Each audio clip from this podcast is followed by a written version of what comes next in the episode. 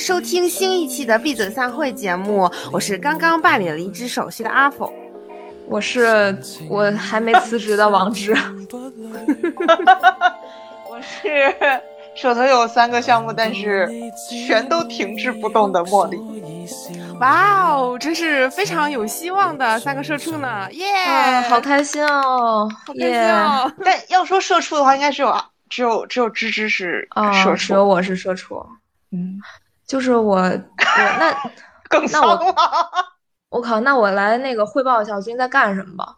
嗯，我最近挺奇妙的。就首先我还是在做我本职工作的项目，然后有一个新新项目马上就要开始了，还是因为因为大家都是老狗了嘛，就很熟悉了这一套流程，所以在这方面没有什么特别的事情要说，就是糟心事儿还是那些，然后也都能解决，就不是大事儿。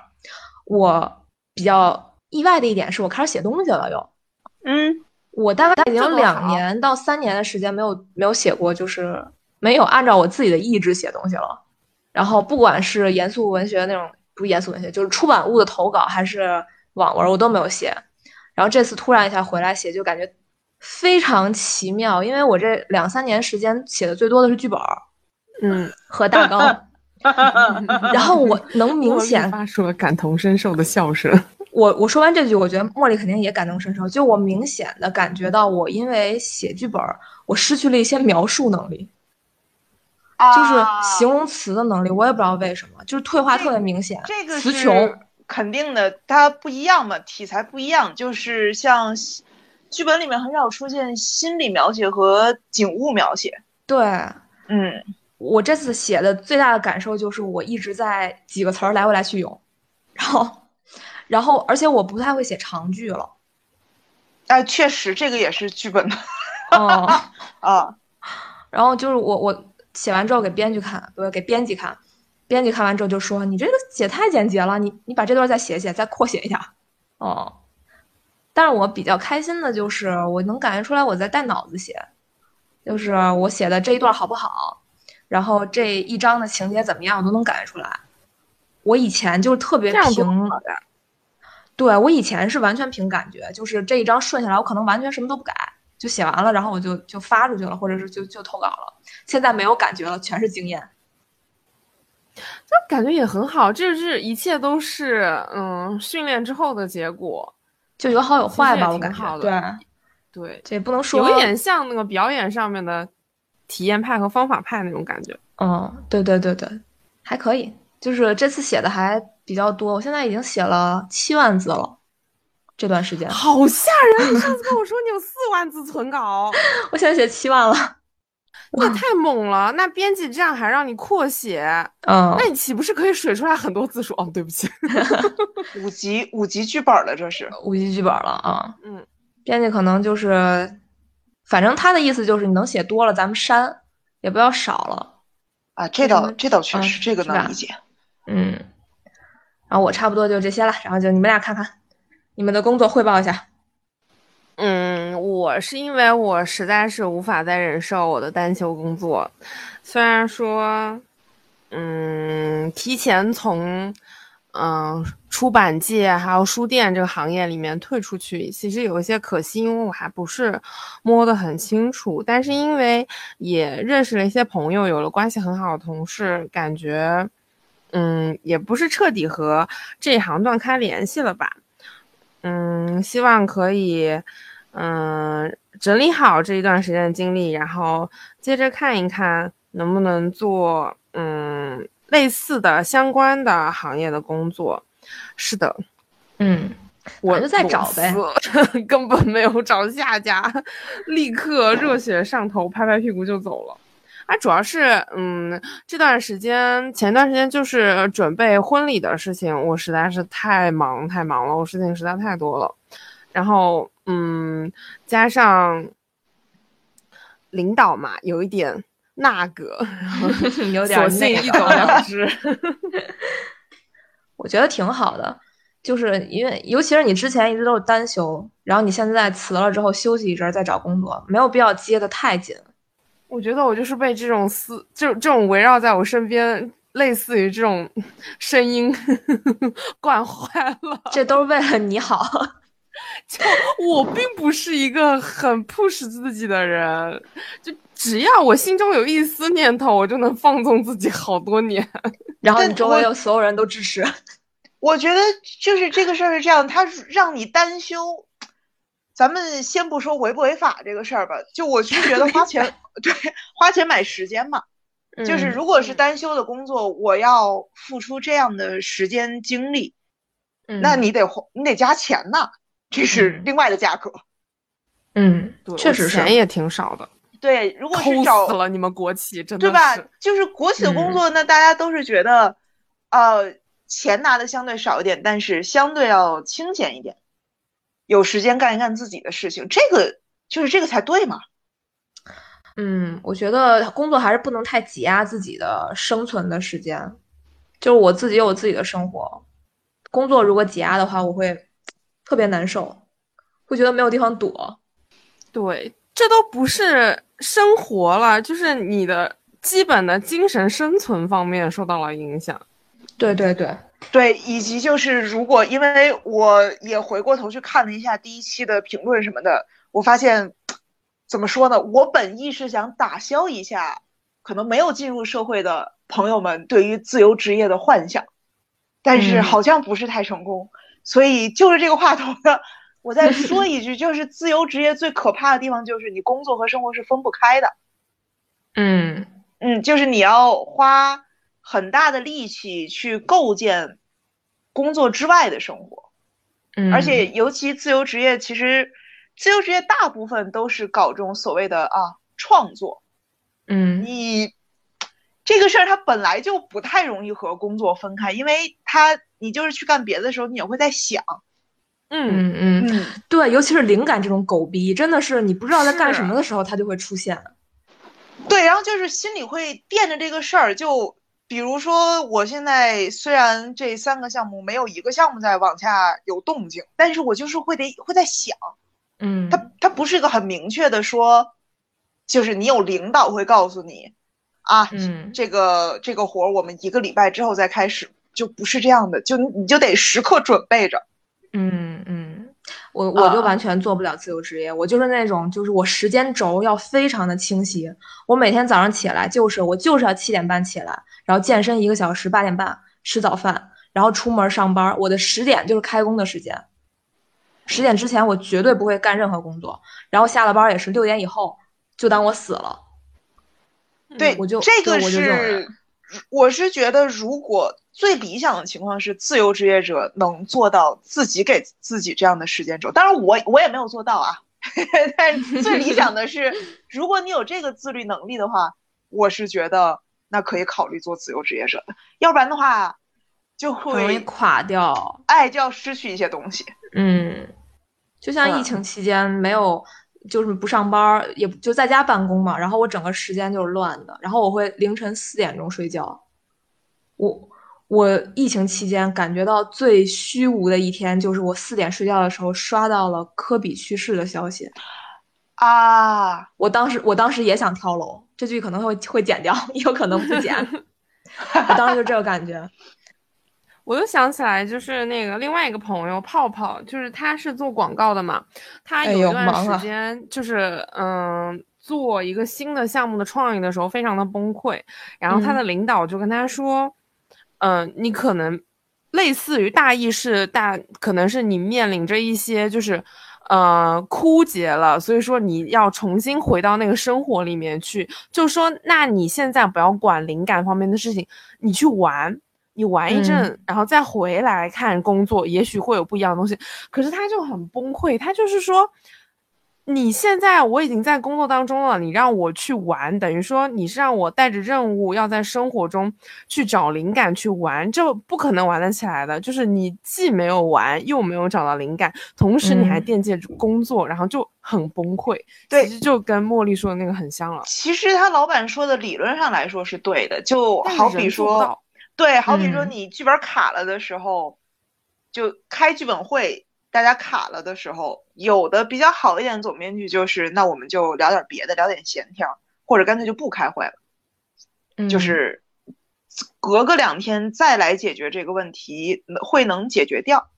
嗯，但是就是对，唉，你人是没有办法，就是除非有清晰的上下班时间，要不然很难做到说我自己把自己脑子切换过来。尤其是哎，我在想剧本这方面，其实因为我不会参与特别就是实打实的去写完一整个电视剧啊，所以我一般遇到的问题其实还是大纲上面的剧情问题。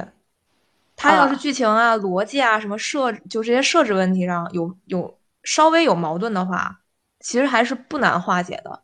但是要是像泡泡那种灵，就真的创意类的，完全需要灵感的，我觉得这不是玩玩就能解决的问题，就很难。他对他不是有一些技巧，但是就是很难。对他不是说我我写不出来了，我现在写不出来，我我去那个我去跑个步，我跑四十分钟，换换心情，回来我继续往下顺。这不一样，这个要这种凭空出现的一个创意，这可太难了。而且这个创意，甲方还得同意，他还得认。对，哎哎哎，好丧啊！咱们今天不能这样，今天是马上，朋友们还有一个多小时就要双十一了，是花钱的大日子。不到一个小时，对，就我觉得花钱也能一定程度上抵御焦虑。对，啊。对，花钱寻开心的大日子不能这么丧，朋友们。对我，我兴致勃勃的参与了那个，就是摇那个骰子那个活动。我有看见，就是他不停的会提醒说，你的朋友分享了他的购物车。哦哦，会提醒啊，真是不好意思。就是你，然后我我当我第一次看见的时候大惊失色，我想说。马云这个狗东西居然侵犯用户隐私！虽然我知道这种大公司肯定侵犯用户隐私，但你也不能把我朋友要买什么东西推给我吧？万一人家在里头放了一些什么见不得人的玩意儿呢？我 就勃然大怒。然后结果，结果另外一个朋友跟我说这是用户自愿的，因为分享购物车，然后就是会有可以参与到一个什么清空购物车的那个大抽奖中去。我想说。我操，这就是资本的力量吗？他自愿的让用户让渡一部分自己的权利。对我的隐私算得了什么呢？虽然我也没没抽中吧。我正在看我还有没有什么要买的东西。怎么回事？打起精神来，大家专注一点，把这节目录完。然后对，我 对，我们今天我们今天是要录节目的。对对对，是的。而且我们今天是有很明确的主题，我们三个女的终于要开始聊爱情了。嗯嗯。你很难讲是不是爱情，对，有可能，我觉得有可能我们聊完之后会比现在更丧。那倒不，那不会，我觉得有阿否在呢。他他是我们这我们这里面唯一我觉得比较聊的比较积极的。其实咱这一期主题甚至还没有起名字，我们只单纯的说了说准备聊哪几个方面：婚姻与生活，婚姻与生活，婚姻与人生。嗯嗯嗯。然后我们第一个就是想聊的，其实就是。比较接近我们心里的婚姻或者伴侣的本质是什么？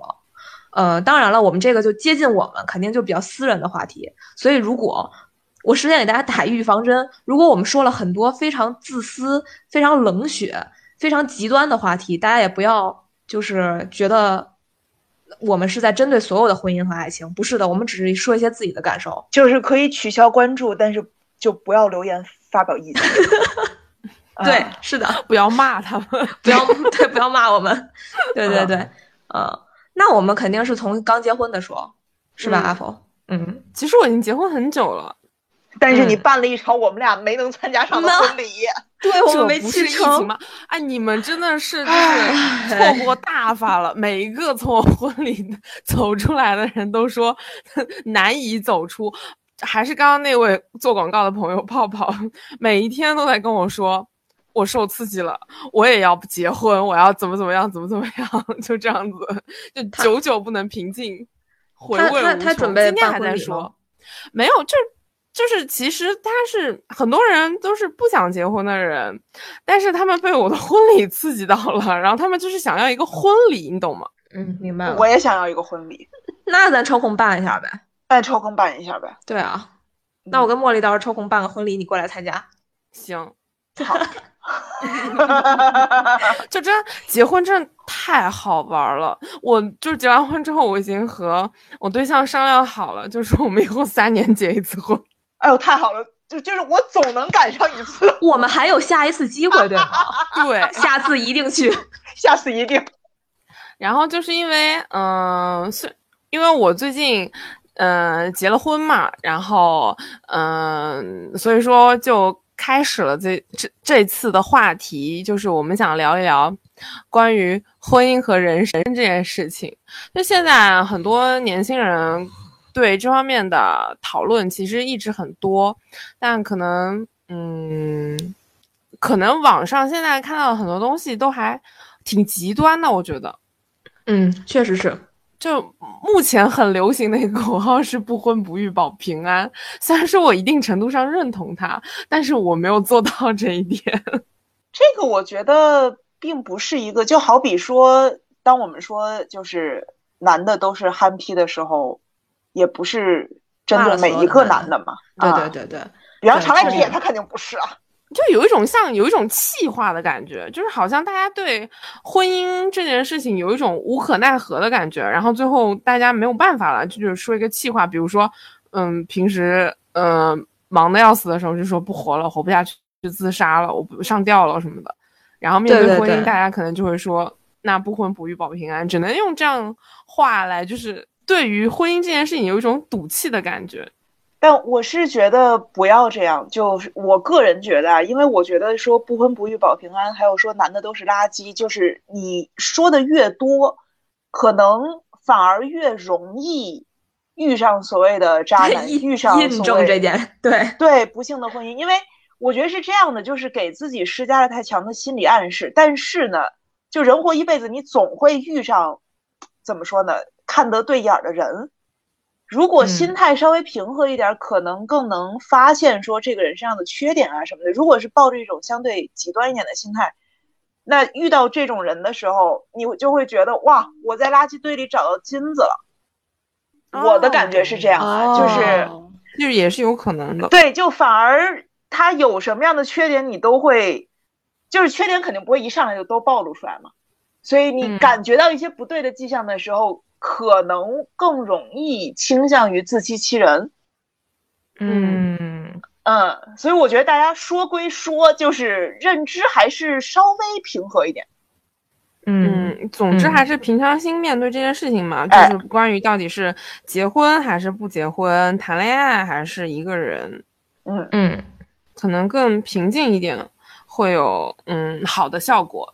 那我先说，好，嗯，你先说。嗯，因为就说到这儿了，嗯，我也其实我也不知道自己能不能算三个人里面思考这件事情相对比较多的人，因为我觉得，呃，王之和王之他就是很明显选了跟我不一样的路，也肯定他也是做了很多思考的。然后茉莉本身她也是经常会对这类的话题有一些自己的想法，但是嗯，我觉得我们三个认识这么多年。断断续续，其实都互相聊过这件事情，所以说，无论是选择走进婚姻，还是就是彻底的关上它、离开这件事情，肯定是经过非常认真的思考的。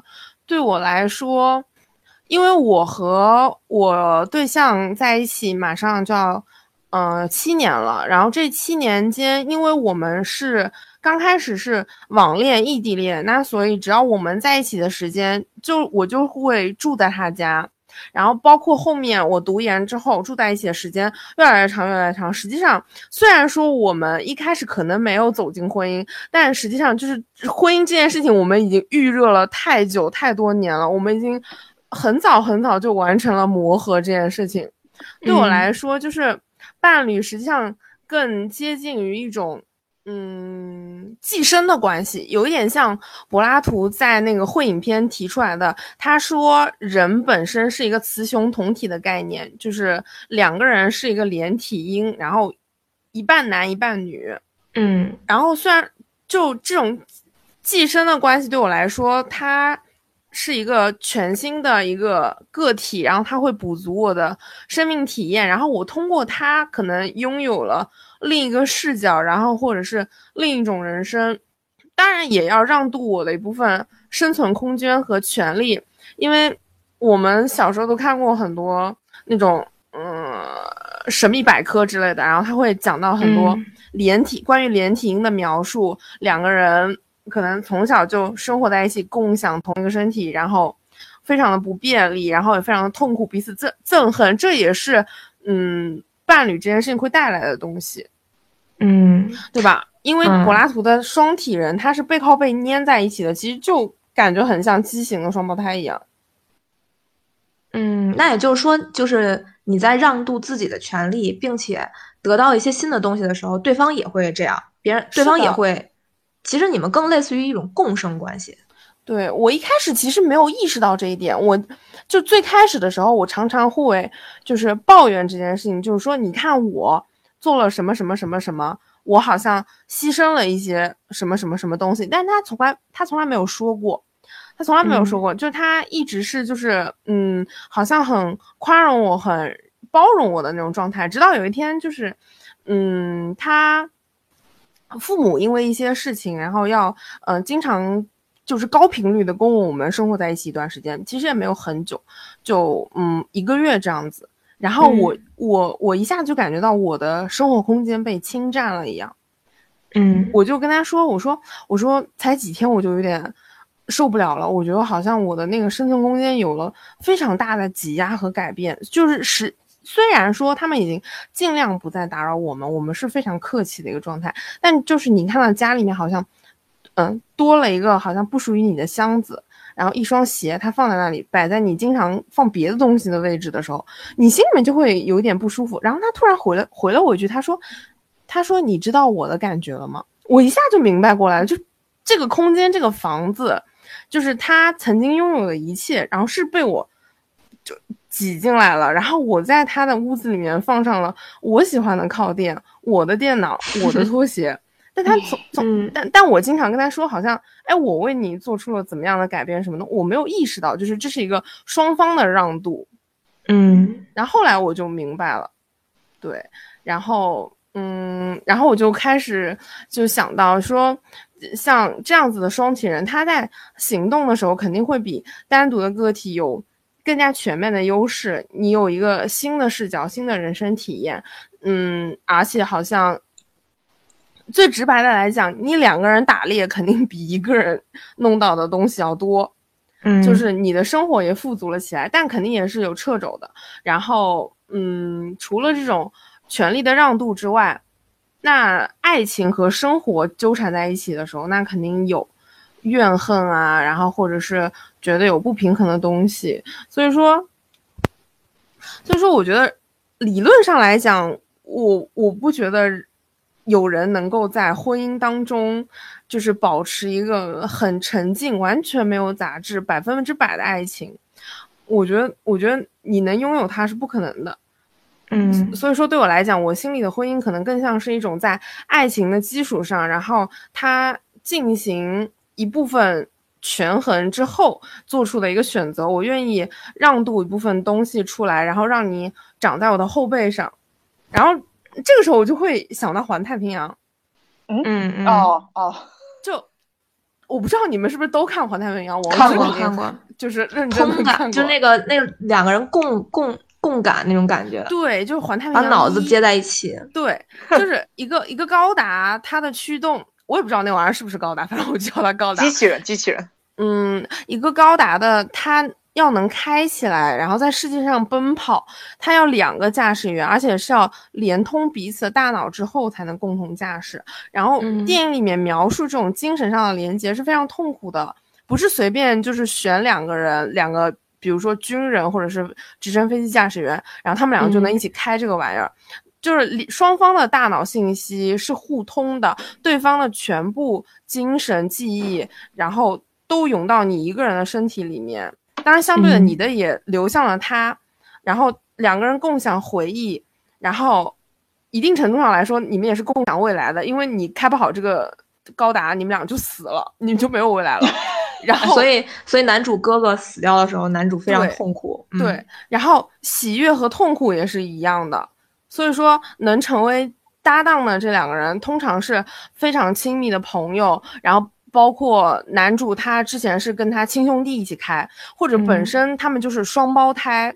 是关系很好的夫妻或者是父子。然后对我来说，婚姻跟这个有一点。其实挺像的，但是还多了一层爱情。两个人就是他大大脑接通之后，共享全部的生产资料、生存资源，然后驾驶一个机械化的外壳。这个机械化的外壳就是家庭，然后他们一起在这个非常烂的世界上奔跑，打怪兽。对，就就这世界太烂了。不是说那个，嗯，目前的生存环境有多烂，是总的来说。总的来说，它生命本身它就是有各种各样的意外，它就是很烂的。然后，哪怕我不是人，我是一个一匹马、一头鹿，对我来说，这个世界也是危机四伏的。嗯嗯，我是我是觉得这个其实，嗯，也有点像一个队友。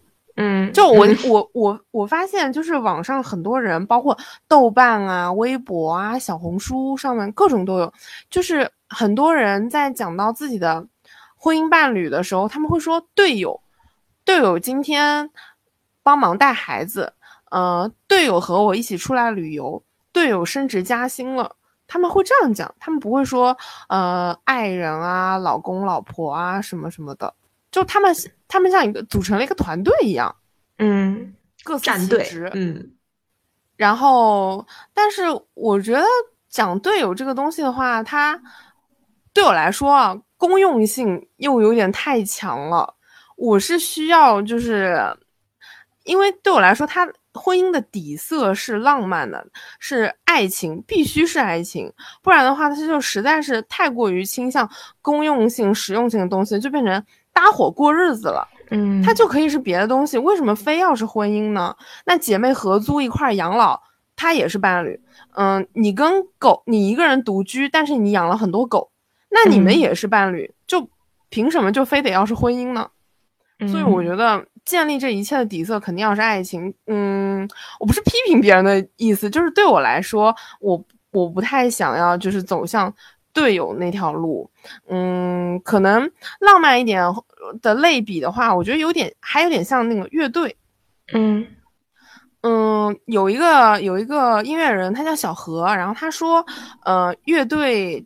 就是最好的搭档之间是一种夫妻的关系，比如说万青的那个呃主唱，然后和他们的那个作词，我忽然一下话到嘴边想不出来那两个人的名字了，不好意思。然后还有包括呃五条人的阿茂和任科，然后野孩子，野孩子他当时应该是说的是，嗯小锁小锁和那个。啊天，我又想不起来另外一个人的名字了，就是那个头发已经全白了的那一位。他们之间的关系，他们会说他们是夫妻，就是他们有浪漫、有激情、有共同的梦想在，然后他们又呃彼此这样，嗯，互互相帮助，然后帮衬着过了非常多年，然后走过了非常多的日子。嗯，我是觉得这个其实有一点像的，队友可能。稍微公用性了一些。如果非得要是队友的话，那应该是环太平洋那样的队友，就他们大脑是接起来的。但我觉得，嗯，刚刚不是说那个搭伙过日子这件事吗？我以前觉得，嗯，搭伙过日子这件事情可能，嗯，存在于上一辈或者上上一辈更早以前，因为大家物质比较匮乏，然后可能，嗯，就俩人过得更好。对，然后爱情的优先级在生活当中并不是很高，它有点像奢侈品，你得先填饱肚子，先把日子过下去，嗯，然后我们再来谈爱情这样子。但是，嗯，现在我怎么讲？我这种想法其实也不是很对，嗯，后来我对象也指出来了，但是一开始我会觉得，嗯，大家都已经。嗯，现在社会了，嗯，很多人也受过非常良好的教育，嗯，甚至是有非常好、非常好的那种精英教育，嗯，见过了非常多的人，在最后来从自身的物质条件，然后选一个好像挺合适的人，一起又重新进入到所谓的搭伙过日子的这个模式当中，我是不太能理解的。我就想说，你不需要啊，你已经。但不是这样的，这么有趣了，啊这么牛了，然后已你已经是一个所谓的精英了，然后一个好像。嗯，已经拥有了一切的年轻人，为什么还是从所谓的自身物质出发，然后找到一个好像大家都可以聊得下去，然后相敬如宾，但也并不是非常爱的人，继续进入到一个大火锅子的一个巡回当中？我我有点不能理解。我说完这个观点之后，我对象立刻指出来说：“你这样有点傲慢。”我说：“为什么？”就我我我可能有点天真，但为什么是傲慢呢？他说，他说你还是不明白，爱情这件事情，不是人人最后都能对，不仅是拥有，而且就是你能跟他结婚的。有些人就很早意识到了这一点，这也许正因为他，嗯，比如说经历很多，然后受过精英教育，然后他反而就是在权衡当中，他选择放下了这个东西，然后走向。一个他觉得更适合自己，虽然说看起来，嗯，有点保守的路。对，我觉得嗯有点难过。我觉得要怎么说呢？我觉得你是极少数的幸运者。嗯，我一开始不明白。你说的，你认你认知当中婚姻的本质，这个是一种非常理想的本质，尽管你说。呃，婚姻里面爱情不是所谓纯净的，嗯嗯嗯但是我是觉得咋说呢？咱们只能是说是理想状态里，婚姻是有爱情存在的，婚姻是以爱情为基础的。我觉得这个是个理想的状态，我认可这一点，这肯定是这样。就好比说，在接一个项目的时候，如果你只看钱。你只看说能不能播，你只看导演是谁，这个项目一定是做不下去的。就你对这个项目，你对故事本身，对我来说，就你对故事本身，呃，一点好感、一点兴趣都没有的话，这个项目就会做得非常痛苦。当然了，就是我即使很真情实感去做项目，它八成也是要黄的。我前一阵儿看了一个豆瓣的帖子，我不知道你们看没看，生活组的。就是一个姑娘，她嫁给了一个跟一个她不爱的人，已经结婚十年了。她现在好像四十岁吧，然后有一个孩子。然后呢，她就很痛苦，因为两个人的婚姻里面真的没有爱情。然后她就去生活组发这个消息，就发了这个发了自己的心情。下面很多人都在说，就是能做到这点已经很不错了。然后我就有一种很奇怪的感觉，我觉得大家好像，好像我们中国人自古就有一套。安慰自己的话术，平平淡淡才是真，就是会安慰自己，然后，然后就把这种和不爱的人结婚，然后跟他跟不爱的人生孩子，跟不爱的人共度余生，然后变得合理化了，就大家自己安慰自己，安慰到最后自己都自洽了。我觉得是这样的啊，就是说平平淡淡才是真这句话。嗯，我觉得不完全是做安慰，因为，呃，就像阿否刚刚说的，就是爱情肯定它，你进入婚姻生活了之后，或者就是说你只要谈恋爱过了，咱们说三个月吧，它肯定就你还是得回归到生活本身，但生活本身它就是说平平淡淡，这都说好听了，我觉得生活本身就是琐碎无聊的。就是我觉得，我觉得啊，婚姻生活，我和阿否其实想法挺像的。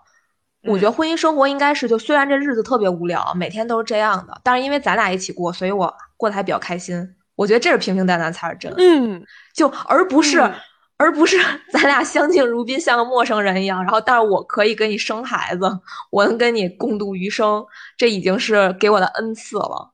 就是我们俩没有把对方弄死，已经是恩赐了。就是我觉得不对，这样真的不对，没有。我就会觉得有点可惜，但是确实我也可以理解，很多人没得选。嗯，我也是，我就是我们就只是着急，觉得有点可惜。我后来才明白，就是还是有很多人没得选的。对，就是我们今天能在这儿说这个话题，阿否可以作为一个拥有爱情并且和爱人结婚了的人说这个话题，然后我和茉莉可以作为一个我们不谈恋爱、没有爱人，我们可以不结婚来谈这个话题，我们。大家都很奢侈，很很奢侈，很傲慢。我我承认这点，但我还是就很难受，就是会因为会因为有生就生活组里会有这种帖子而感觉到很难受。好希望大家都可以自由啊！对，我也觉得，如果大家都有的选就好了。我是觉得想明白自己要什么吧，就是因为我就接着这个呃主题说了啊，就是因为我是觉得婚姻其实我心心心目当中伴侣的本质其实就是生活的独家合作方，就是上升不到人生这个层面。而且，呃，但我也不知道我这个想法，我这个想法它肯定很庸俗，但是我不觉得夫妻灵魂不相通就不能好好的过完这一生，这肯定的，就其实是可以。我是觉得那样也很好，甚至嗯，很有一种浪漫在。就是当然了，因为友情饮水饱这话吧，我觉得是骗一时骗不了一世的。你再是才子佳人，也得柴米油盐鸡毛蒜皮。所以，比起一些形而上的思想啊、灵魂啊，更实际，我认为更重要的是看两个人为人处事啊、性格匹不匹配。嗯，就我是觉得这个可能是一种怎么说呢？一种中庸的保险手段，就是它上限可能也就到八十分了。但是下限也就到六十分了，嗯嗯，就以及就是有一些想法，我也和阿否是一样的，就我是觉得生活当中有一些关卡，它只能两个人协作通关，或者说两个人他会更好打，难度会降低，因为两个人组团的话，他抗风险能力肯定要比一个人强嘛，嗯，就当然我们就不不讨论。风险来自于另外一个人这种情况啊，我们不说这个话题，我们不说这个话题。就比方说，我也就在想，就是如果有一天我生病了，要签字的话，我能一个电话把我朋友叫过来给我签这个字吗？呃，你敢让我签，我就敢签。那那，请你到时候帮我签这个字。一生老婆，一世老婆，说签字就签字。就因为我觉得婚姻是一种怎么说呢？它当然是一种怎呃维持社会秩序的一个手段吧。但是另外一方面来说，这个也是它有法律效益。嗯，哦，对我来说，我会觉得这一点是更重要的。嗯。啊哦，我再插一句嘴，就是因为它有法律效益，所以说我觉得领证的时候，就是这件事情就超级浪漫，就有一种命交到对方手上的感觉。好，我话说完了，对不起。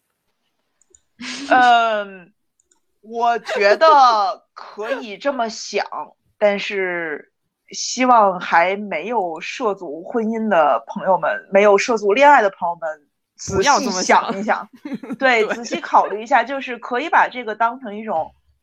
理想化去追求，嗯，就是咋说呢？你注定够不着月亮，但是你也得够一够。嗯嗯嗯，我是就是你，嗯，当然了，也要接受做好够，最终还是够不到月亮这个心理准备去够月亮。嗯，这个我觉得是作为可能运气就没有那么好，或者你运气点没有点在这方面的朋友。可能保险一点，算了，把我这段剪掉吧，就比较好走的路。就没有，我觉得命要紧，命要紧。就是咋说呢？不要搞什么闪婚这种事情就行。嗯啊，恋爱多谈几年。对对对，婚姻真的还是要深思熟虑，权衡利弊一下，然后再对。就是你想一下，你有你最长时间的朋友是多少年？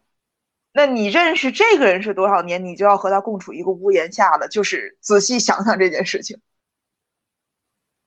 嗯嗯，因为我觉得伴侣是比我很看重朋友嘛。嗯，但我觉得伴侣是和朋友一样，都是自己选的家人。但是伴侣显然是要比朋友更紧密、更深入，他能够承担或者说需要承担的风险还有责任更多。嗯，就是。对我来说，我觉得婚姻是一张双向的安全网吧。嗯，你俩这个比喻都很积极啊，我感觉。嗯，就是王志要开始说一些。呃，对，因为我也不，我不，我并不排斥婚姻，而我觉得阿福也并不觉得单身是一件坏事儿，所以相对来说心态都比较平和的在看这件事情。来吧，你开你开麦吧，你开麦吧。我当时就是刚把这个这条大纲定下来的时候，嗯，我当时在想，婚姻到底是什么呢？就一定要聊它本质，因为我从来没有想过这事儿，我觉得这个事儿对我来说特虚无，嗯。我从来没有想过结婚是什么，就哪怕我已经是一个快三十的人了。然后写的时候，我行云流水的写，婚姻是一项亟待被取缔的社会制度。对不起，就是婚姻在我心里没有本质。就因为我觉得啊，呃，婚姻这个东西，它是一个契约，对吧？我们领结婚证，其实本质上就是签了一份合同。然后这个合同呢，呃，需要双方同意才能签，但是一方毁约呢，另外一方好像也要也可以被迫就也就被迫毁约了，但是得付违约金呐。呃，对，就是就是怎么说呢？我们签的这个契约可以干很多事儿，其中一项比较重要就是生孩子，生孩子养孩子。啊，嗯，哦，对吧？就是我们肯定是要在签订了这个契约的情况之下才能推下一步。这个这个是基础，但是签这个玩意儿，它成立的就双方都愿意签的，主要是因为我们在 脑子在分泌荷尔蒙，因为我脑子对你分泌荷尔蒙，所以我爱你，所以我给你签这个东西，就是是因为这个啊，这个我们是单说爱，我们不说其他的，就是什么联姻一类的，我们不提这个，哦，单说爱。爱这个东西对于我来说真的太虚无缥缈了，就是我明白我爱你是因为我的脑子在分泌东西告诉我我爱你，所以我会冲动之下做很多事情。可是胰岛素都有不分泌的时候啊，对吧？我怎么能要求荷尔蒙？而且我是非常典型那种荷尔蒙分泌特别少的人。就是我跟我之前的男朋友在一起的时候，大家真的可以在这段骂我渣，但是我真的不会因为他们做什么事情而极其感动。我因为感动，所以我想跟他结婚，我超级爱他，然后我产生某种冲动，我这辈子必须跟他绑一起了。我从来没有过。我觉得那说明你之前的男朋友们不行。嗯，但是其实我认证，我认证。我之前男朋友不会听会听这期节目吧？那反正都已经前男友了，没有说你不行的意思。你也没有指名道姓，对对对。哎，是是真的，就是我其实也在想，我会不会有朝一日遇到那种，就是我爱他爱的不行，就我见到他我就会失去理智，然后我就会拼命的想这辈子我不能没有他那种男的。我觉得也未必要，我觉得是未必要到要到要到要到要到这个程度吧，就是这个程度，他已经不是结婚的程度了，感觉是个私奔的程度。对，但是我现在就是，嗯，不知道，反正就是目前为止，婚姻对于我来说就是一个社会制度，就必须要有人来完成这个社会制度，人得结婚得繁衍，但那个人肯定不是我。嗯，就是我现在就是这么想的。然后我懂了，就婚姻对你来说是一种你行你上，反正我不行。对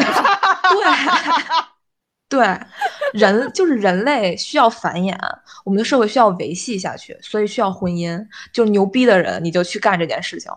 我不行，我就是那种被淘汰的人。然后我也根本就不觉得我的基因值得被被流传下去，所以我也没有什么繁育后代的想法。但是啊，我觉得啊。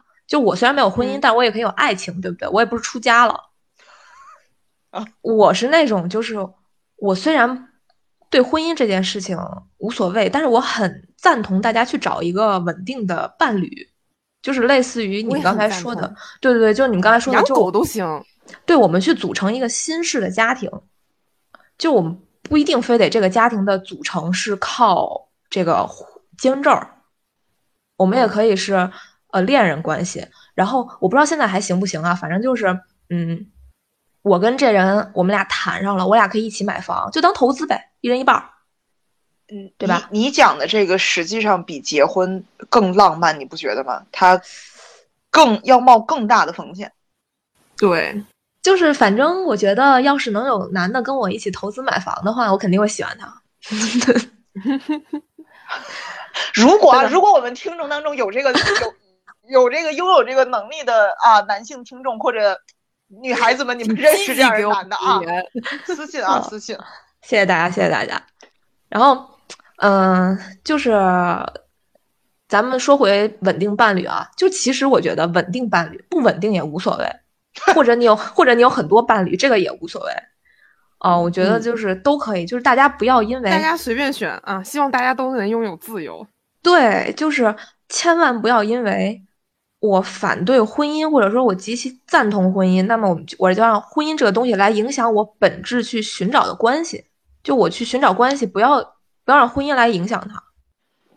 哪怕我一直认为，白话就是，你不你不要因为你赞同结婚这件事情，然后你就一心只想找一个要结婚的人跟你在一起。对对对对对，你怎么还给我翻译上？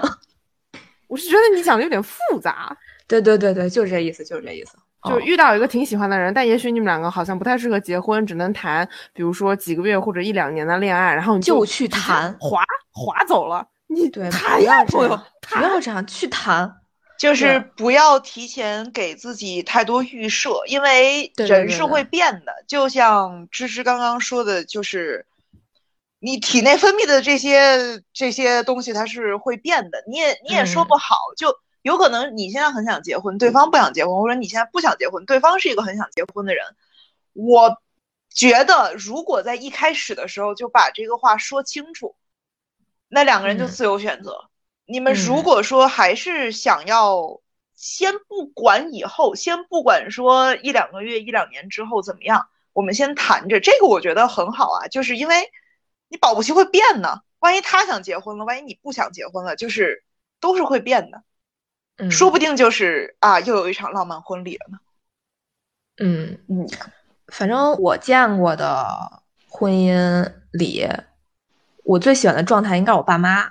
但是我能明白，我父母他们经营婚姻，然后这些年一直保持非常好的这个嗯伴侣关系，他们其实也是付出了很多，而且他俩性格巨好。我觉得我这种性格的人真的不适合婚姻，而且我我需要独处，我不知道你俩是不是需要，茉莉应该需要我我，需要对，嗯，阿佛我不知道，阿佛需要吗？还需要吧？我基本上不需要，我只要有一块地方，就是那块地方是我的地方就行了。然后所以说我一开始没有办法意识到嘛，直到有一天他跟我说：“你对我来说也是这样的，就是我全面入侵他的生活。”他实际上是一个很需要独处的人。嗯，这个我知道，我跟你老公很像。嗯，对，就这是声老这他真的声老婆没有白叫。他真的牺对牲非常的大，但我一开始没有意识到。就是真的，我真的我是不需要精神寄托的人，我也不需要伴伴侣帮我修东西，然后我甚至不能和一个人就和另外的人共同生活在同一个屋檐儿下面。所以我觉得，比起稳定的一 v 一关系来说，我可能更需要一个固固定或者不固定的约会对象，就约会就可以了。因为社交对于我来说就肯定需要功能性嘛。然后，但是我生活范围里只能有我，其他任何活物都不可以。我不养猫，不养狗，连花儿都不养。就是 我需要独处的时候，是这个房间里只有我能喘气儿。那人家花也没喘气儿啊，花要能喘气儿光合作用在呼吸光嘛，也在合作用呼吸嘛。对，就我真的就是受不了，我我比如说我要有一个伴侣，然后我们俩是亲密关系，然后我就要为他的，为他的，就我就要顾及他的情绪和感受，然后可能他还指望着我对他的未来负责任，然后我觉得真的不行，我我完全做不到这个。就是我觉得我是在什么时候啊？我应该是毕业之后的一年，在嗯租房。嗯然后呢，在这个之前，我觉得我还是一个对怎么说对爱情更加充满幻想的一个女青年吧。但是租房的时候呢，当时合租嘛，呃，然后有一天晚上好像是半夜两点钟，我当时是感冒了还是怎么着，我爬起来，然后就在我自己卧室里面在坐着抽烟。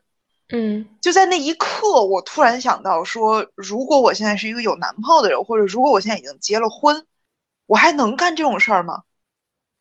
啊我觉得就是在那一刻，我怎么说呢？呃，更加就是对爱情啊，对婚姻的向往变得是一个就是可有可无的向往了。嗯呃，当然之后也有更多的事情让我更清晰的意识到了，我觉得是一些很小的事情，但是是会让人比较焦躁的。就比方说，我觉得如果我谈恋爱，我仍然可以半夜两点钟爬起来抽烟，但是我又得解释一句为什么。嗯，他可能还会很着急你。对，这个是好吗？这个我觉得当然好，但是嗯你就多一道程序。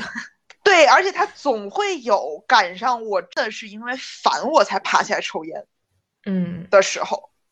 嗯嗯，所以就是当然这些我觉得也是一些嗯，他不太切实的想象吧，但是没有关系，反正我现在也不用对谁负责，我可以想象。呃，对我我觉得想象其实也嗯挺好的，就明晰了你对伴侣或者是未来婚姻啊什么的一些要求。那你遇到什么人的时候，你可以就是迅速的对一下这些东西。对，我觉得刚刚阿否说的说，就是觉得呃，怎么说呢？没有爱情的婚姻只在上一辈存在，为什么在这一辈还会存在？我觉得除了一些很实际的考量啊之外，还有一种呢，就是孤独感这个东西，你一旦意识到了之后，你就你就得忍受它。哦，这个我不觉得对每个人来说都是像芝芝那样就很好被克服，甚至需要这这种东西。嗯嗯，我觉得，然后你一劳看上去一劳永逸可以解决你这种孤独感的办法就是结婚。嗯，我从来没有过孤独感，对，就是像你这样的人也是少。我只会觉得别人烦我。三个奇葩坐在一起录节目，真的会有人嗯听吗？没有一个人觉得这个哦跟我有关系吗？哦，哎，我有过孤独感，就是我之前嗯谈那个男朋友，我不说是哪个了啊，就是你们知道，你们知道我会经常胡乱听一些歌，然后我我会分享给对方，就如果我愿意把我看到的东西分享给对方，那我一定很喜欢他。嗯，呃，因为我是一个好好的录节目就跟俺们告白了是咋的？因为我也是一个完几乎没有什么分享欲的人，然后我之前会给他分享一些我喜欢听的歌，都是一些比较小众的，什么什么冰岛啊、北欧那边的摇滚，然后他跟我说，为什么听这个呀？我都听不懂。然后我当时就在想，你他妈也配？一盆凉水。然后我当时就感觉到孤独。我发现我是和人在一起的时候我会孤独，就是我我发现，嗯嗯，对，你说，就是对方的功能性和我想的不一样。啊，懂啊了，，我就很孤独。就 是你已经想要跟他相处了，结果他跟你频道完全对不上，这时候反而会觉得孤独，还恨他是不如什么都块木头没有，对，对，还不如什么都没有，反而就一点孤独的来源都不会给你。对对，对，所以我觉得这个也是，唉，咋说呢？大家还是就是想清楚吧。嗯嗯嗯，就是如果你是需要一个能随时随地陪你说说话，你发过去一堆，对对方回一个嗯好的，你也可以接受的话，那我觉得是 OK 的。就是你的孤独感如果那么容易就能被排解掉的话，那是 OK 的。不过就是现在，我感觉大家好多人不婚的原因，是因为就是就是认识新人的渠道特别少。我好多朋友都都因为这个，就是不社交，然后然后就说很很很难认识新人。哦，他们现在有人玩剧本杀，就通过剧本杀然后哦对对组个局对对对对对。啊嗯。啊，因为这样就是你好像能快速的在怎么几个小时之内，不仅看到这个人的长相，看到他的声音，然后他的穿衣风格，你还能听出来他脑子好不好，性格怎么样。而且对我觉得最重要的一点就是看这人输得起输不起。哦而且就是大家都是互相，比如说认识或者是间接认识，然后你就对他的一个社会关系也有一个很清楚的掌握。这种情况一般我会去面试，哎，你愿意来我公司工作吗？对，这个就说到我们下一个话题了，就是相亲，还有哦约会 APP。我们为了不被屏蔽掉呢，我们姑且称他们为约会 APP。随地老天荒，不下睡，不懂反应也好，不懂跑跳更好。谁想漫步，谁想步入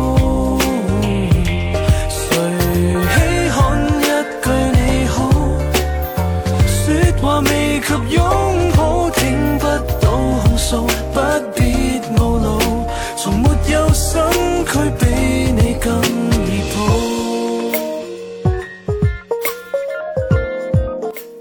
我没有相过亲，也没有用过这类的 app，但是我对他们没有偏见。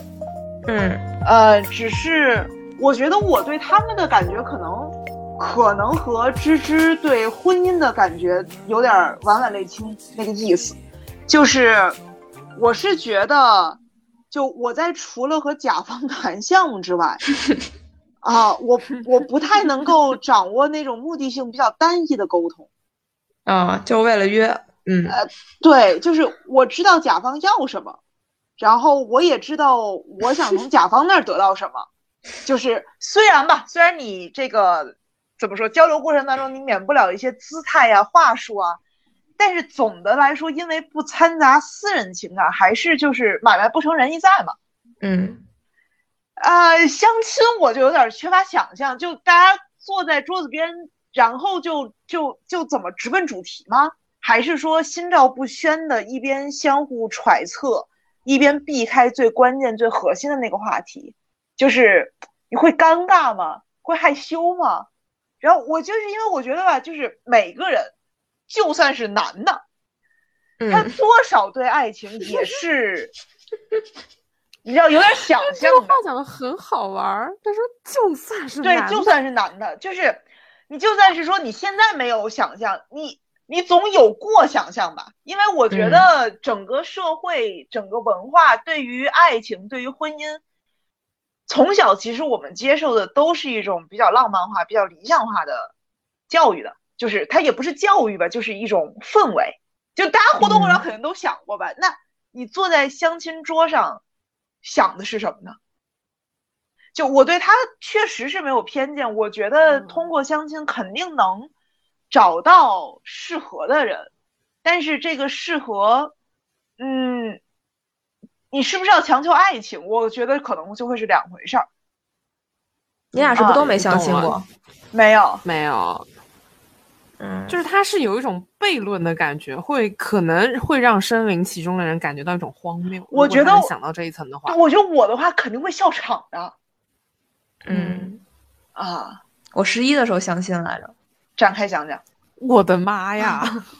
是同学的同学给我介绍的，嗯然后，然后对方是一个一个搞金融的，然后我很明显的感觉就是他是一个大人，啊，啊，嗯，他说的话都是大人才会说的话，我觉得我这辈子也不会像他那样说话。然后，呃，还有一点就是，就是他他问我业余生活喜欢干什么，然后我说了我玩儿的，然后学的，然后他说有正事儿吗？都业余了，为什么还要干正啊事儿啊？我的天啊！我说我的耳朵要长鸡眼了，我不能说我东西。我说我不上长江商学院，就是特别像大人。我觉得好像我可能我的心智还没有发育到让我去相亲这步。嗯，没有，我就觉得有点儿，我觉得有点儿难过，就是因为我觉得他，你知道吧？就是他怎么能问出来这种话呢？就他怎么他怎么成长到他肯定小过吧？就这个男的，他 他肯定也是从小孩儿长过来的吧？他怎么嗯会长成现在这个样子？我也觉得不能接，受，不能接受这样说话的人。我也是，我就哪怕他问我有没有追新的假面骑士呢，嗯我也嗯，我也，他哪怕说你看 EVA 了吗？也行啊。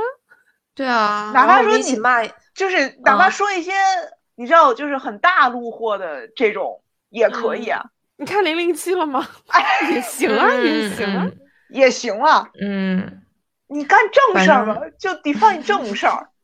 太恐怖了。嗯，反正我就很明显感觉到，就他一说话，我就能感觉到我俩差着辈儿呢。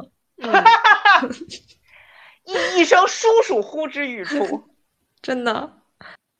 但反正我觉得，嗯，你们你们有认识我？我其实不认识相亲在一起的夫妻哎哎，我认识，啊，嗯，其实也是我对象的朋友，他们是嗯、呃前两年玩一个我从来没有听说过的软件，就是那种。呃，类似于那种三分钟约会的感觉，就是你们两个滑到一起之后，你们可以出来，好像是什么见三次面，然后每次时间都很短，然后再确定你要不要继续在这个软件上交往什么的。然后他们现在孩子都有了。那这运气也太好了。这就相当于就是线下相亲和线上约会 app 结合了一下。对，就是他不嗯仅要你在网上聊，就是你们两个要滑到一起，然后你们还是要见面，见了几次面之后，然后才能确定你们要不要继续再在网上聊这样子。啊，嗯嗯，然后嗯，另外一个网友朋友，嗯，感觉涉及到别人隐私，我也没事先跟人家商量，反正我就不说是谁了。总之，她和她男朋友也是就是一个很著名的一个约会 app 上面认识的，嗯，然后就是感情还挺好的，也有一两年了。啊，没有，我认识好几个、好几对儿，就是这种约会 app 上面认识的夫妻。我不认识那种，就是你知道纯线下的那种。我其嗯实、就是我特别靠介绍好奇是吧？对，而但而且我也特别好奇那种相亲会，就尤其是之前之前有人写过文章的那种啊九就是九八五，对，就很高端，什么只做相清华亲会北大什么东西的对我觉得我觉得他们一定会聊你业余都干些什么正啊，事儿。对对，我我我很怵这种东西，有点可怕。我不是，我就很好奇，就想进去看一看。有点但是我觉得我的出身吧也进不去。嗯，就有点就写那种很微妙的简历的感觉，因为就是那种在嗯，就有点像感觉自己像肉铺里的肉，你在卖和不卖之间有一个很微妙的状态。嗯你要拿着不卖的姿态去卖。对嗯，啊，不好意思，因为我嗯可能会冒犯到一些人，不知道我觉得有没有这种九八五相亲会里的人，对不起。不不，我就是觉得，我首先觉得好奇啊，然后其次我觉得有点，就是大家如果有这样的听众朋友，希望在不骂我们的这个基础上面和我们分享一下，就因为我也很好奇，就是自己是什么感受，不会觉得荒谬吗？还是就不去细想这件事情？因为我是觉得，还是说，就是大家只注重那个所谓的公用性，就是你只要用它就行了。至于你要怎么用，还是你得到一个结果是怎么样，这个事情还是你人仍然能够掌控的。对，但问题就是你又你又不是去拉投资，对吧？你得跟这个人在一起生活，我就觉得说，因为我我不觉得咋说呢，我不觉得有那种完全不幼稚的人。当然，这个嗯幼稚就打双引号啊，嗯，就是你小大家小时候肯定都玩泥巴嘛，就你也是玩过泥巴的人呐。嗯 我所以我就觉得，尤其是要在一起生活的人，你可能对朋友来说，你都能够比较好的不展现你自己这一面。你要是说实打实绑在一起生活，真的吗？问业余是都干什么正事儿？真的吗？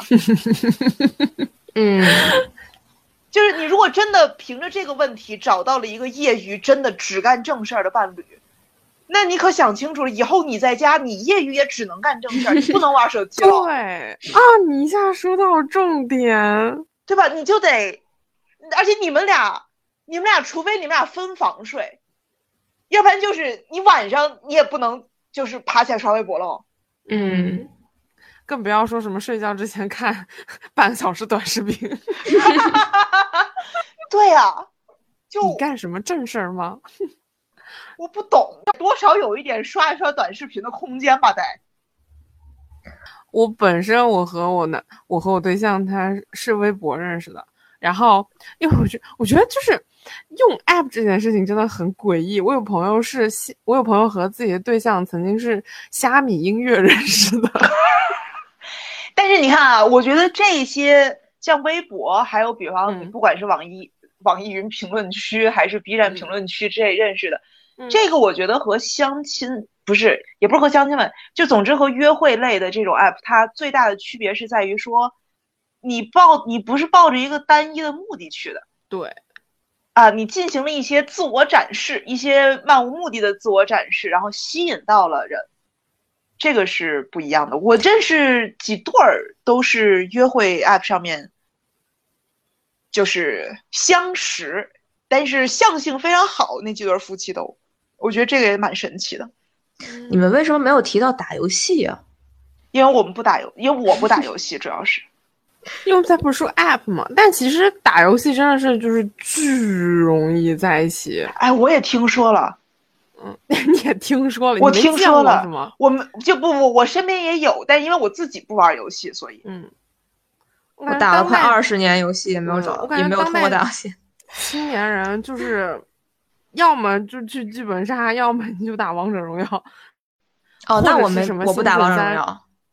我上大学的时候，英雄联盟，对对对，我上大学的时候是有女孩跟她男朋友是打那个剑三嗯，认识的。剑三我也打好几年，太多了。然后也没有对象。我我打剑三的时候，只有打得过和打不过这么一说，怎么说呢？这那这种时候真的，什么搞情缘吗？就是没有没有性别意识，只有打得过他和打不过他这两种可能，那确实对象性别的，对象会拖慢你的手速呗。会影响我拔刀的速度。真不错，无敌了都。嗯，就我本科的时候有一个室友，他玩剑三，然后就每就感觉他们就错综复杂，然后什么情缘啊，认师傅，啊对对对对。对，对，同门啊，然后他们还有那种很专门的那个八卦的那个语音频道，红领巾大家大家，我忘了是叫就叫红领巾反正就是嗯。他们他们如果就是。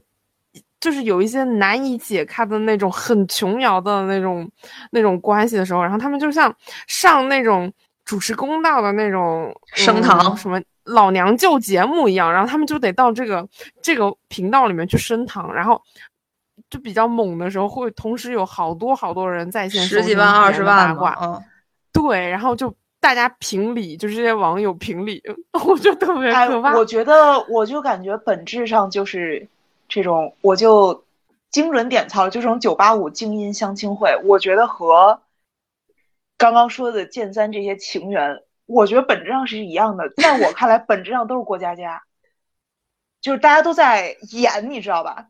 就是虽然真情实感吧，但是都在演，我觉得。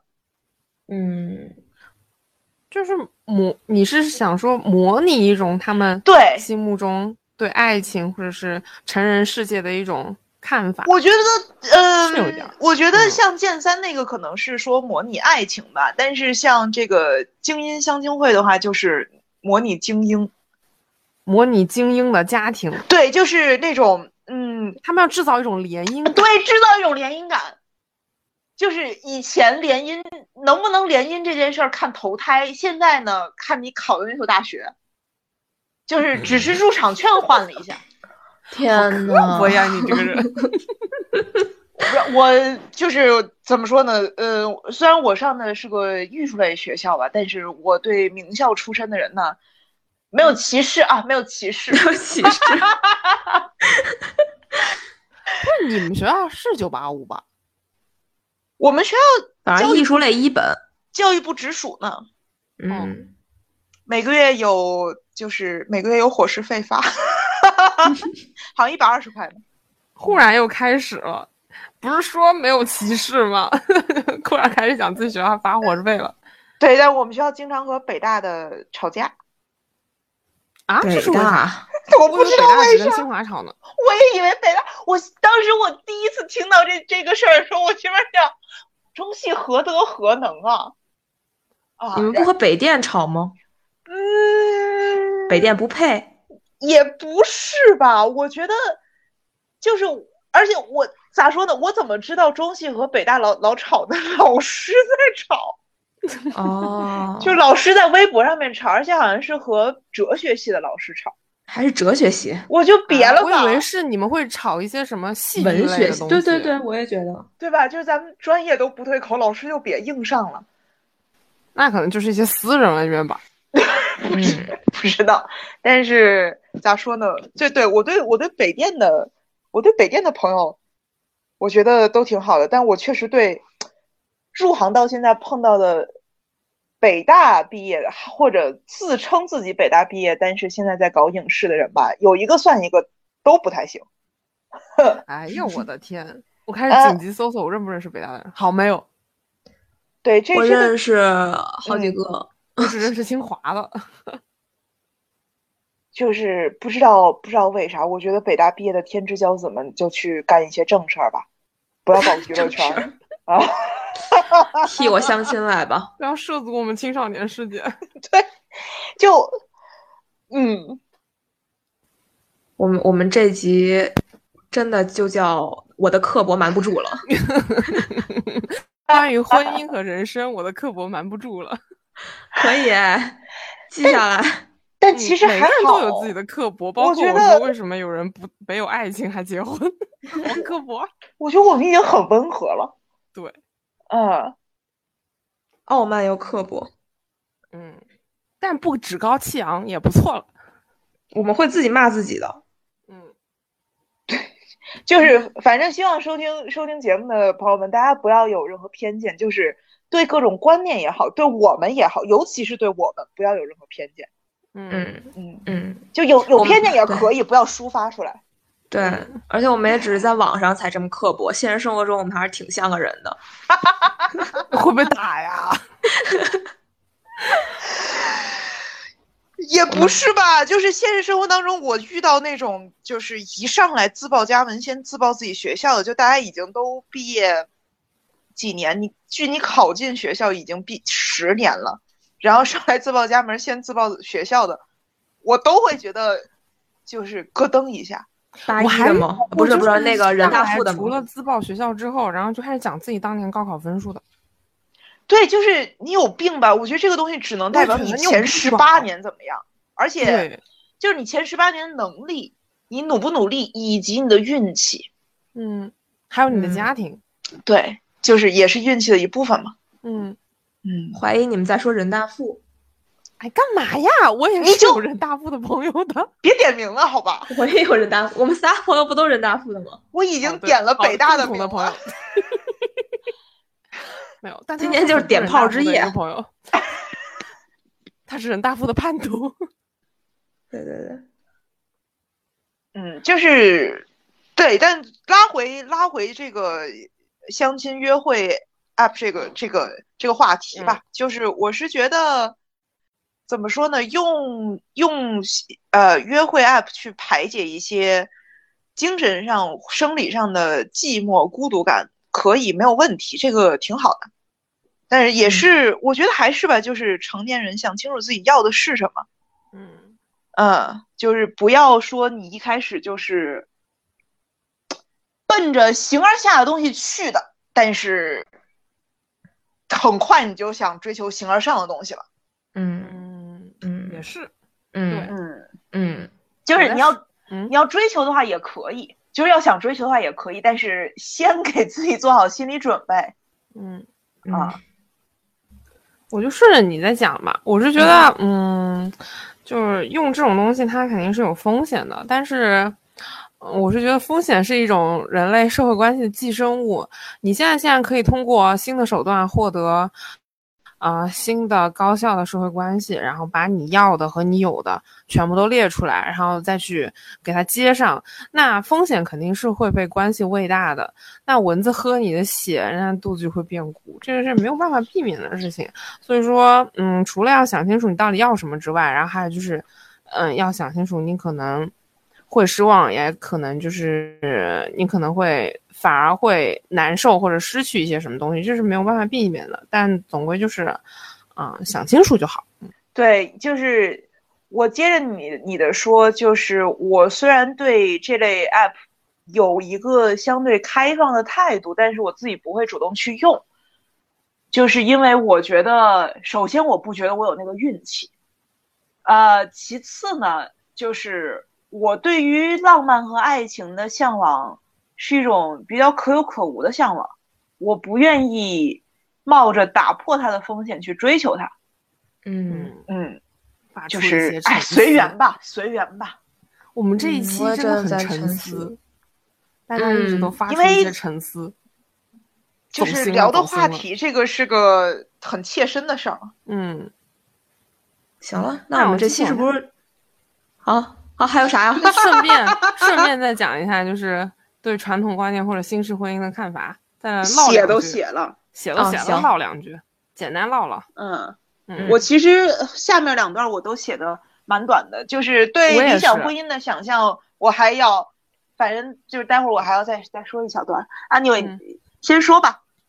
嗯，那就顺着往下讲嘛，就大家都讲到什么相亲约会 app 了，我是觉得，嗯、啊关于这些社会的新的形式，然后发展带来的，呃，新的观念啊，新的婚姻，或者是和旧的观念之间的对冲，实际上我是觉得两者之间不冲突的，因为，我觉得啊，我觉得如果有一些当代人。认为传统婚姻、传统观念和新式婚姻、新式观念之间是对立的关系的话，那可能很 可能是因为他们自身对婚姻这个概念，他他的认知是很窄的，嗯然后他可能只认同某一种东西。那我是觉得，嗯，如果要拓宽这个概念的话，比起来非要说哪种更好，那我是更倾向于拓宽婚姻的边界。嗯，这个也其实也跟我们最开始聊的东西联系起来了。我写这个脚本的时候，当时我是看到，嗯，微博上有人转发台湾官方的一个关于婚姻关系的一个宣传片，他们其实就是把家庭的观念拓宽了，它延展到除了各种性向之外，然后他还承认单人独居，就是你一个人也是一个家庭。然后我是觉得这个其实挺好的，大家多思考一下，就是关于婚姻啊，还有社会关系，还有家庭的概念的话，其实，嗯，对于自己的人生选择，应该还会有嗯更多的想法吧。然后对于这种东西，包括之前他说一个人也是一个家庭，那传统和新式其实都是一种婚姻模式，只是所谓的新式婚姻可能更适合我们现在的一个嗯社会背景吧。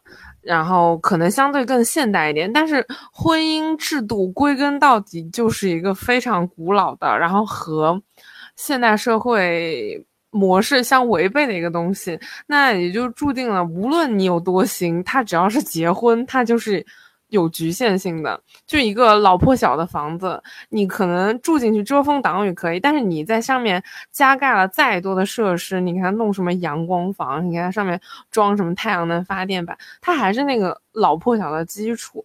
像我之前还有看到，就是，嗯，我们老家那一块儿，然后它现在开始流行两头婚，你们知道两头婚吗？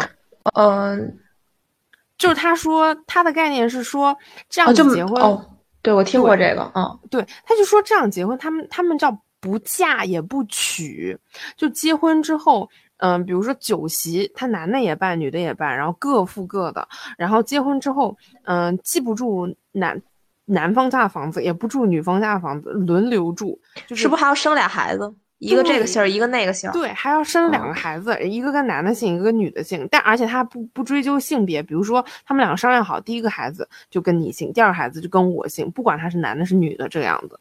嗯，就是他好像在看，就好像是一个很很公平的那个弄法，但是我觉得你都这么讲究公平了的话，那我那岂不是这孩子也应该一个你生一个我生，两个都我生还是亏啊，就很苦。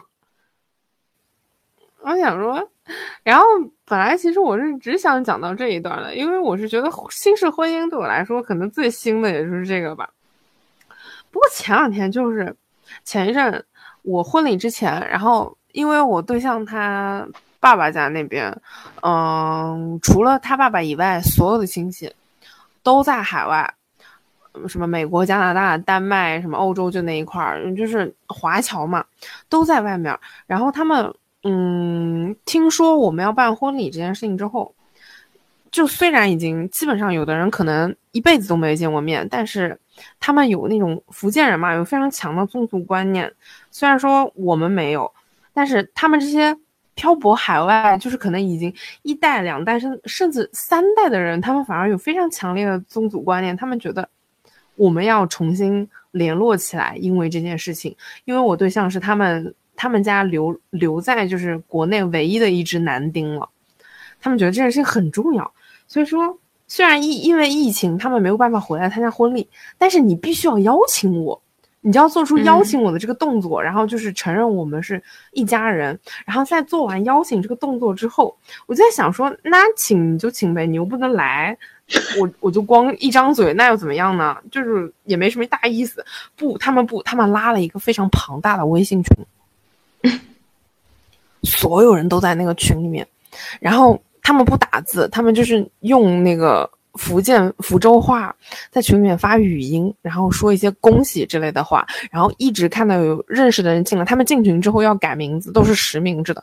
然后看到认识的人进来之后，就寒暄发语音寒暄聊天，然后骂一些骂一些美国政府什么的，然后然后发那种鞭炮表情，然后就开始发红包。然后就是，然后单独单独加我对象的妈妈，然后开始打这个礼金。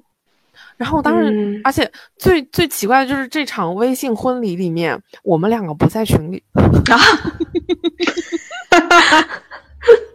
就只是他们长辈之间，然后进行一个快乐的联络。我们根本不在群里，然后发钱也不是发给我们。嗯，然后我我就看着那个屏幕，我觉得哇，真。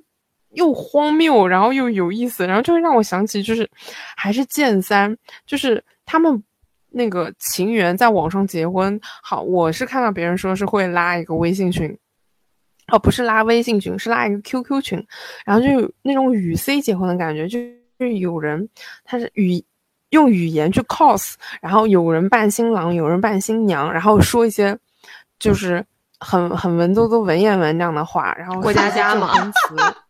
对，就那种过家家感觉，我一下就想到这个了，我就觉得这又有什么区别？你们这有意思多了，你们这收钱。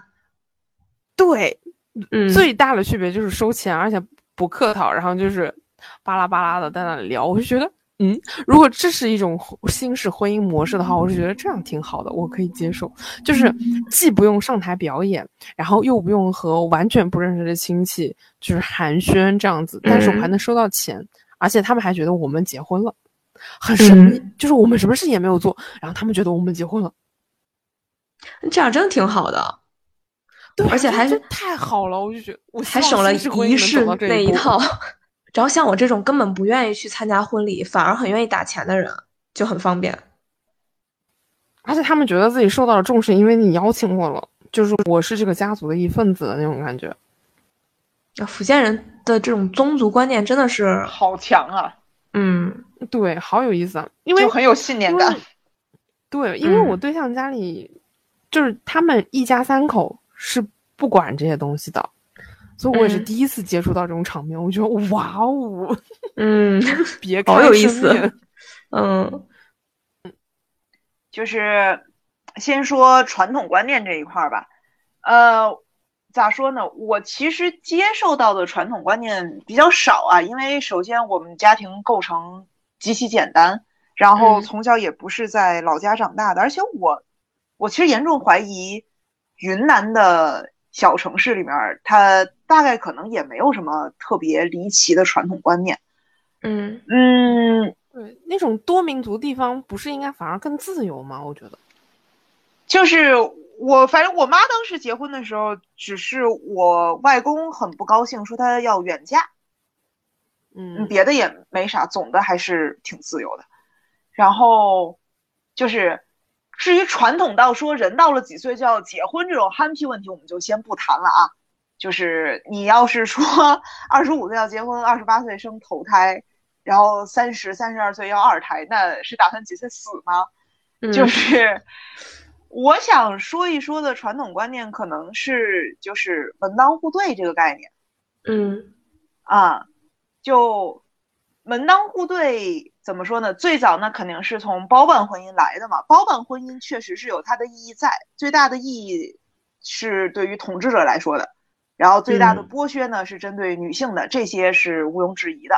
但是我是我个人是觉得门当户对是有一定道理的。就我不知道你们有没有看过有一个电影叫《革命之路》，我听说过，但我没有看过啊。那个是小李和凯特主演的。就当时我就觉得那部电影。就是我对于泰坦尼克续集的想象，就是如果 Jack 活着上岸了，他们两个会变成什么样？得亏他俩死了啊，不是得亏男的死了。对，就是一对怨偶。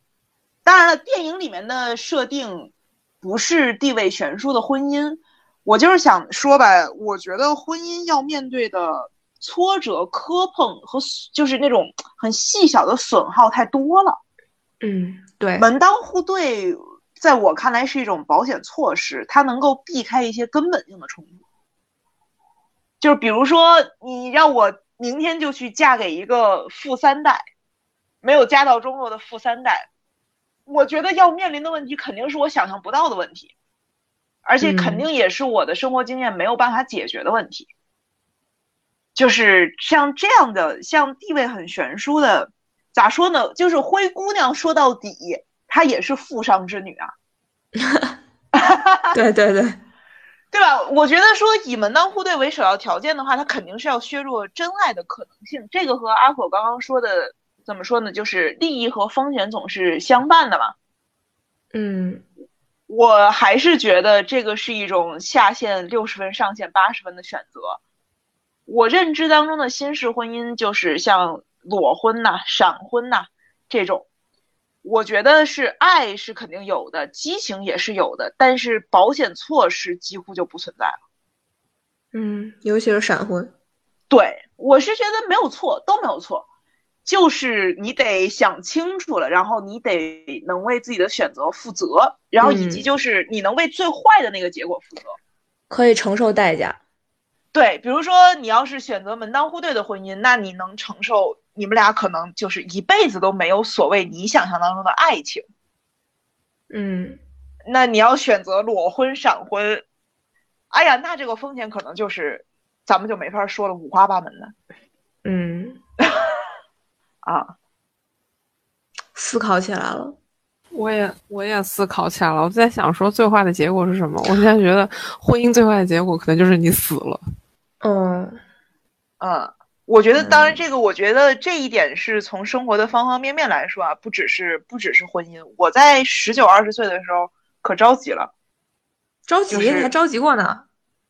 你啊，我特别着急，就是我刚考进中戏的时候，因为在高三的时候是想去法国念电影嘛，嗯，然后再考进中戏，然后觉得学的是话剧写作，觉得这个东西非常的高级。但是这完全不是我感感兴趣的，我也不知道怎么写，我连话剧都基本上没看过。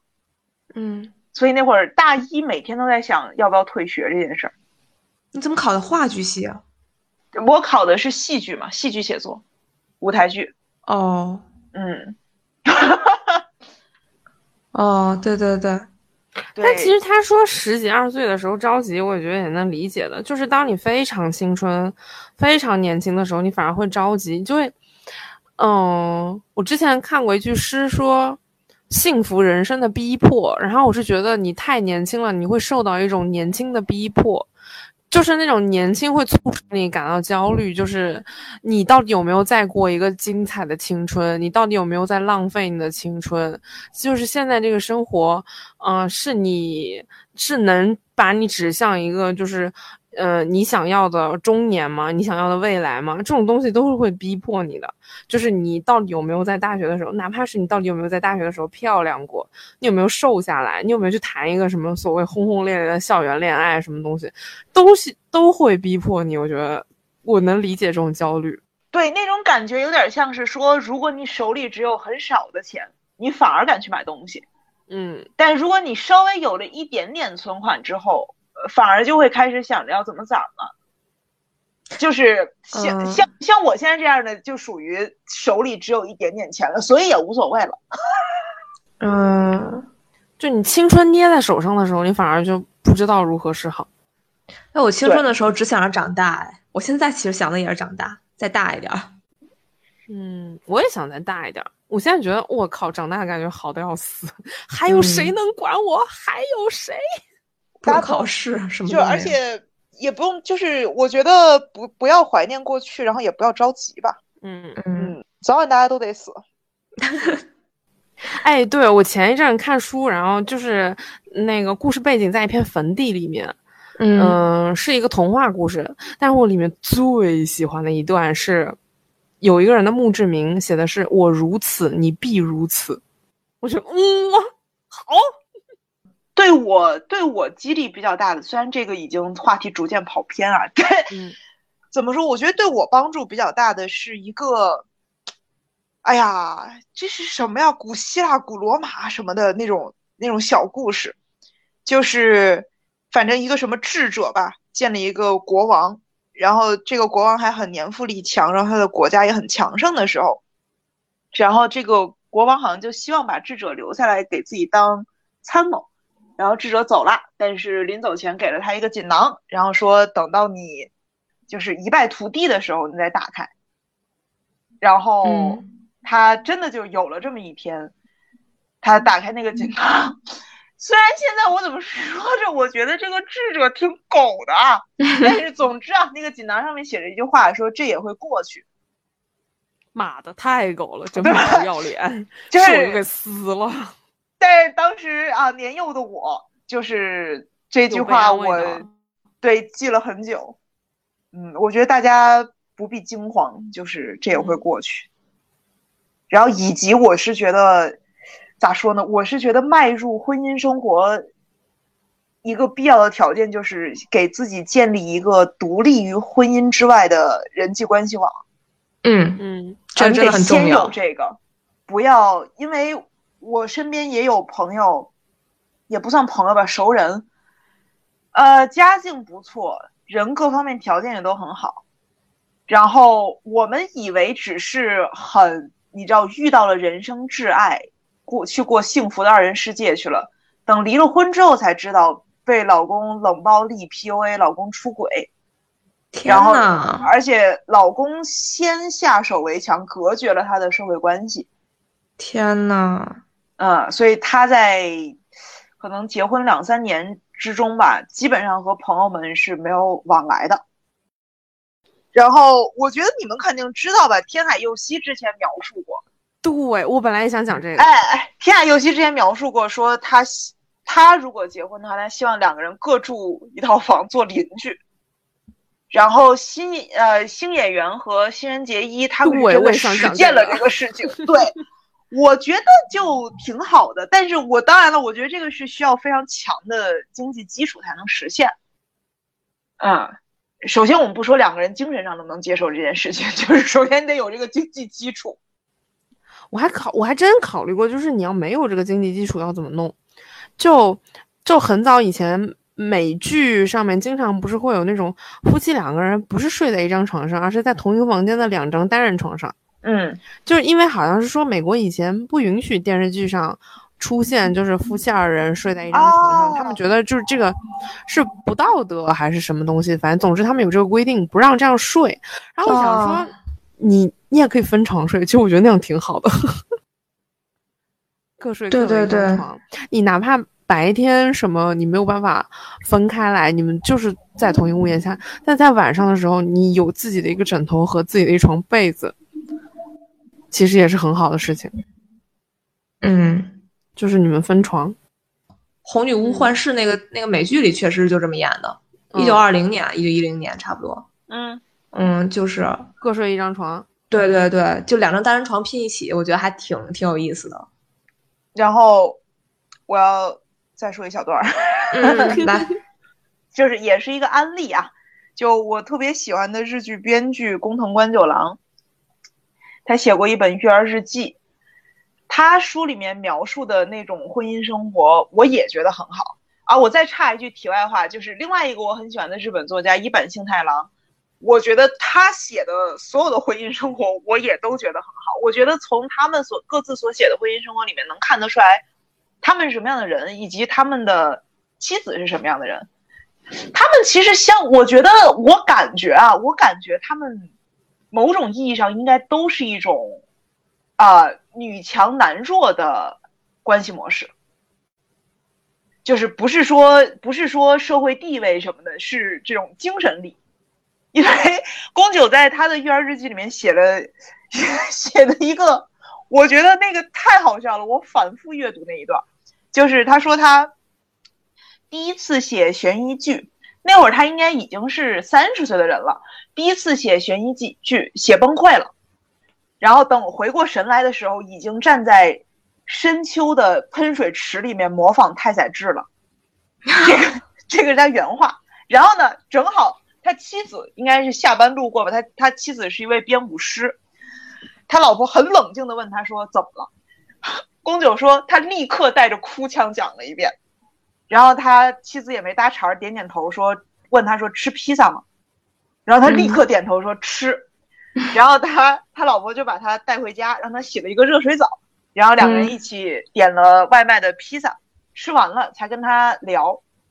然后宫九在这个时候才知道，他原来他老婆是悬疑剧场的爱好者，哦然后就给他聊明白了这个事儿。我当时第一次看的时候，我一方面觉得惊讶，因为在我的想象当中，他能结那么长时间的婚，我觉得他的、他和他老婆，就在我的认知里面，这种理想情侣，你不应该是彼此都已经很了解的吗？怎么会结婚这么多年，你第一次知道你妻子喜欢看悬疑剧呢？嗯但是另外一方面又觉得也挺好的，这可这可也太有新鲜感了。嗯啊，然后最后在在这一篇的最后，宫九骄傲的写道啊，我也是有、我也是有成长成靠谱的大人的，我现在再遇上这种事儿，就会自己点披萨吃了。好可爱。我觉得就是婚姻让人成长吧。我其实对于理想婚姻这个问题，呃，一直都没有写写出来过。我当时我自己写的，其实只有一句话，我说我对婚姻和生活始终充满浪漫化的想象，虽然不切实际，但但我就写到这里。但我今天跟大家聊了这么久，然后我可能想清楚我的那个“但”是什么，就是。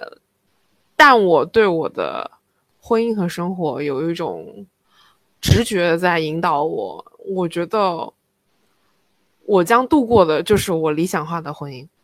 OK，非常好。哇我会，我会，我会指引我和我们走到那里去的。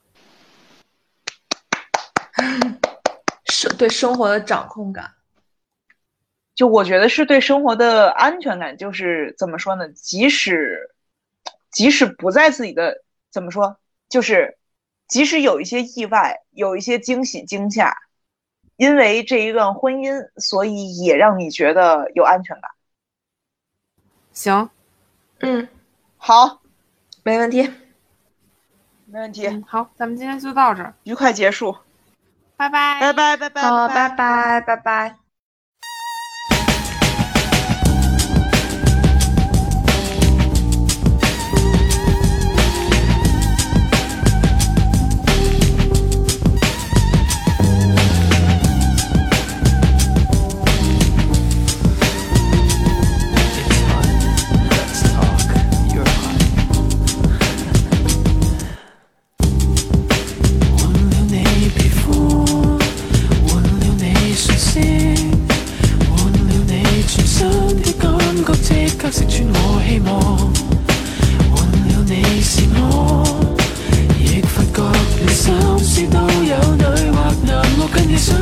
多不多？我的香烟借给你抽两天，然後期望你心里再有我的笑，或者會變成當我接近你一點，你的新衣借給我穿兩天，難道要換性別只得到你體驗？寧願接近到當你在